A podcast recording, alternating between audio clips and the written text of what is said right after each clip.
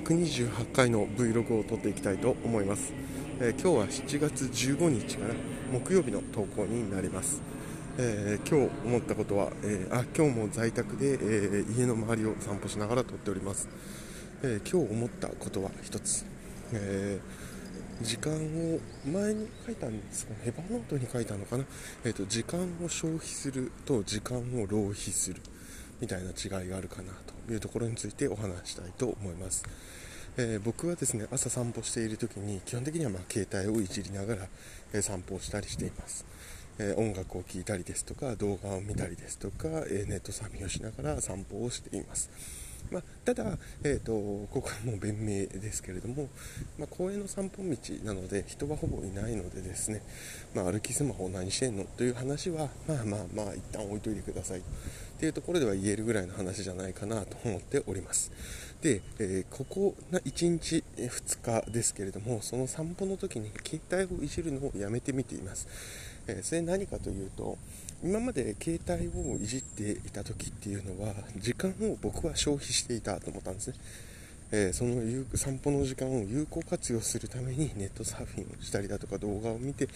えー、動画でもまあお笑いのを見ることもありますけれども基本的にはなんかそのガジェットみたいなものを見て、えー、こんな新しいの聞いてんだみたいなことを思ってなんか自分で自分の楽しいことをしているっていうことをしていると思ったんですけれども本当にそうかっていうところがありまして、えー、ここ1日2日は、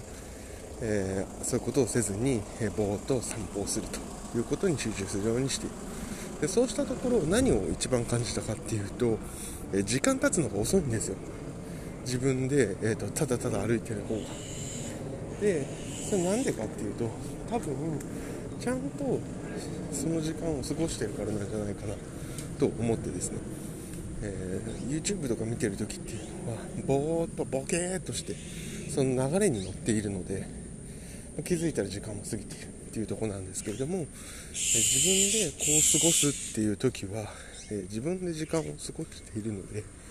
えその時間を充実というか、まあ、自分の足で歩いているので歩いてる感覚があって遅いのかなということを感じました。まあ、そんなことを思った。なので、時間を消費するっていうのと浪費するが一個違うかなと思ったと。で、じゃあこれをどう活かしますかっていう話でいきますと、え自分の仕事中とか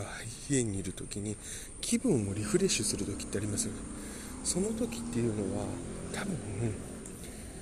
携帯いじるとかぼーっとするではなくて歩くとか体操をするとかえー、何でもいいと思うんですけどそういったことをする。何々をする。でそれも自分の意思で動けるもの。をするっていうのがすごいリフレッシュになるんじゃないかな。という気がしました、